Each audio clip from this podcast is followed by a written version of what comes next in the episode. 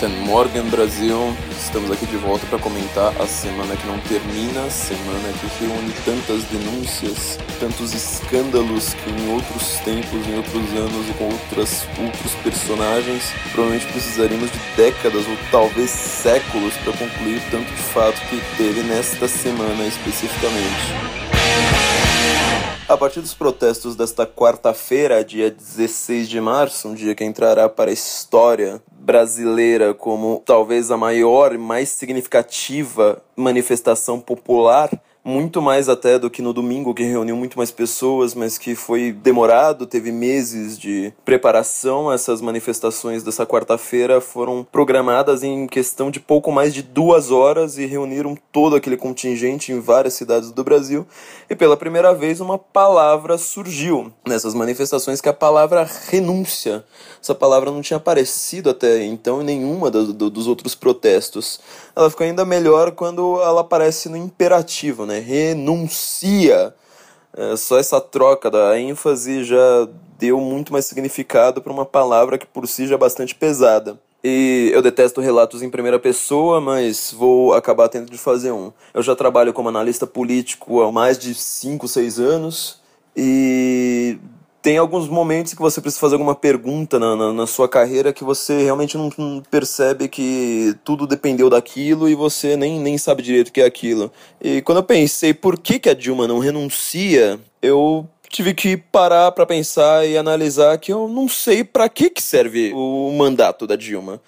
Na verdade, eu não sei para que serve um presidente. Eu sou analista político, tenho uh, algumas análises que, modéstia à parte, estão muito mais acertados que a maior parte do jornalismo brasileiro. Não que isso seja lá um grande mérito, né? Isso é muito fácil no, no, no caso do nosso jornalismo.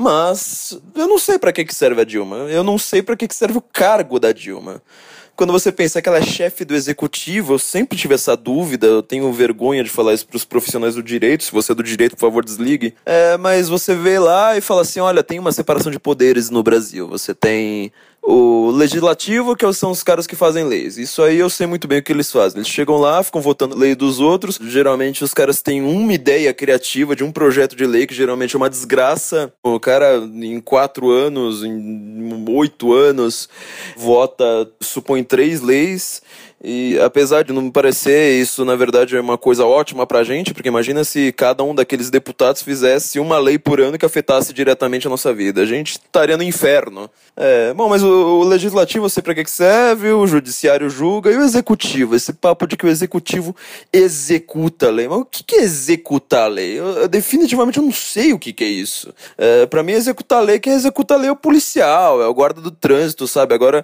eu não imagino a Dilma chegando aqui falando falando assim, olha, é, tô executando a lei. Para começar, a lei às vezes ela é proibitiva, né? Então você fala assim, olha, tô criando aqui uma lei que é para proibir espancar a mulher ou sei lá, dar um tiro em alguém. Aí você vai lá dar um tiro em alguém aparece Dilma, ela própria, consubstanciada na sua frente, falando: esteja preso de menor, esteja preso. Vai lá, começa a dar tapão na cara, voadora giratória, ninjutsu, pisão, telefone, pescotap e tudo mais. É, é, é impossível eu entender o que, que se quer dizer com poder executivo, este poder de executar uma lei. Bom, mas é, a ideia então é que se você tem um poder executivo, ele vai lá e executa alguma coisa. Quando eu penso nisso, eu tenho que lembrar sempre da ficção, né? Aristóteles já ensinou que a ficção é muito mais importante do que a história. A ficção fala do que pode acontecer, a história só fala do que acontece. Ela é muito mais restrita. Aí você vai vendo nos House of Cards da vida que o papel dos caras do executivo é ficar conversando o dia inteiro. Os caras pegam o telefone, vai lá para uma reunião, você já viu nesses grampos aí da Polícia Federal que o que eles falam, na verdade, nunca é nada demais. É do tipo, ah, eu vou falar com, com o PMDB. É sempre uma conversa a respeito de outras conversas. E os caras ficam lá conversando o dia inteiro. E falando no telefone, e achacalhando alguém, e fazendo pressão, e dando indiretinhas. Cara, é, sei lá, o executivo, sobretudo o executivo federal, ele parece que é uma, um grande departamento de telemarketing. São pessoas que ficam conversando e conversando sobre o que, que elas estão conversando. Elas não têm um assunto. O assunto delas é o próprio fato delas estarem conversando. É uma coisa simplesmente incrível. Alô? Alô, só um momento, presidente.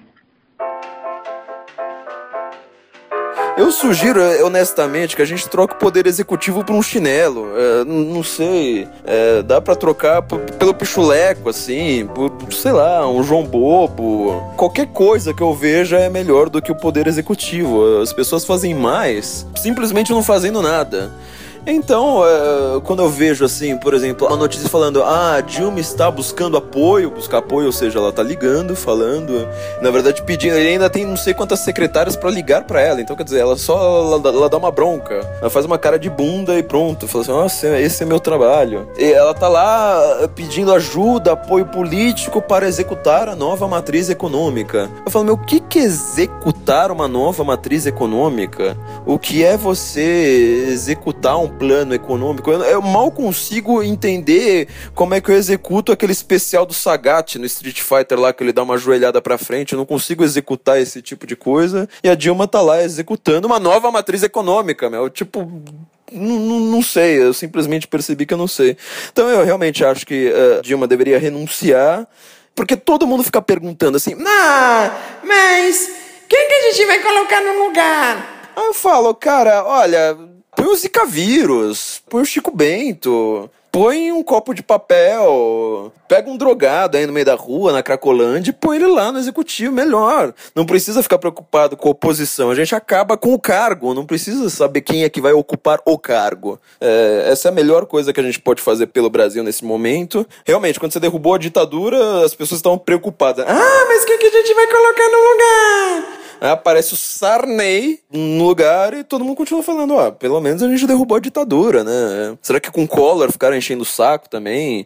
Toda vez que o PT pediu impeachment, já pediu impeachment do Fernando Henrique com 50 dias de mandato, será que eles estavam preocupados em quem queria colocar no lugar? Na verdade, não, né? Eles sabiam que eram eles próprios. Então, na verdade, tudo que isso acaba nos ensinando é que, em primeiro lugar, o executivo não serve para nada e político não serve para nada. Quando eles não fazem absolutamente nada, a gente vive, cara. É uma coisa sensacional. Eu sou viciado nisso, eu gosto de viver. Eu consigo viver assim, sabe, na boa, sem me preocupar com os caras o tempo todo. Eu ficaria jogando videogame o dia inteiro ao invés de me preocupar com política se político não existisse. É sensacional isso, a gente simplesmente faz as coisas. O cara que se diz politizado, na verdade, ele só tá preocupado enquanto que ele tá sendo roubado. Ele vai ver notícias só pra ver quanto que ele perdeu de liberdade e de dinheiro. Só isso. Uh, então, além da gente ter que acabar, sobretudo, com o executivo, quase todo o legislativo, uh, eu acabo percebendo o que eu sempre percebi. A única coisa que eu entendo razoavelmente da vida, quer saber o que, que é um partido tomar conta do Estado. Ou seja, a Dilma ela só faz reunião de emergência, o que, que, ela, o que, que ela governa, o que, que ela executa no seu dia a dia, como é que é a rotina da Dilma. Ela simplesmente está desesperada para manter o cargo. Então ela tem uma, uma, uma, vida autofágica, uma vida umbigocêntrica. Uma pessoa dessa só pode mesmo saudar a mandioca, vai lá nos Minha Casa Minha Vida lá distribuir coisa, sobrevoa a área alagada nada. Pô, eu faço isso muito melhor, cara. Eu fico falando mal de todo mundo o dia inteiro. É, sei lá, quer que eu não faça nada também? Eu só, eu só não quero me vestir igual ela. É, não quero morar em Brasília e não, não, não, quero ficar vendo petista o dia inteiro. Mas. Então, assim, acho que a gente tá precisando realmente acabar com o cargo dela e ela tá simplesmente tendo 25 horas do seu dia dedicadas unicamente a manter o próprio cargo. Eu não sei quão trouxa alguém precisa ser para acreditar de fato que ela indicou Lula para ministro uh, por causa de articulação política e não para evitar a cadeia. Eu acho que nem a imbecilidade nível socioconstrutivismo paulo freireano do MEC consegue emburrecer tanto uma pessoa para ela acreditar numa coisa dessas. Então, na verdade, tudo que a gente consegue perceber é que, além de inútil, tudo que Dilma e o PT estão fazendo mesmo é usar o Estado para proteger o próprio PT. Ou seja, se o Aécio ele vai lá, ele rouba uma galinha, se o Collor vai lá, ele rouba um galinheiro, o PT aparece lá e rouba o continente asiático. É isso que a gente precisa entender por hoje. Guten Morgen, Brasil.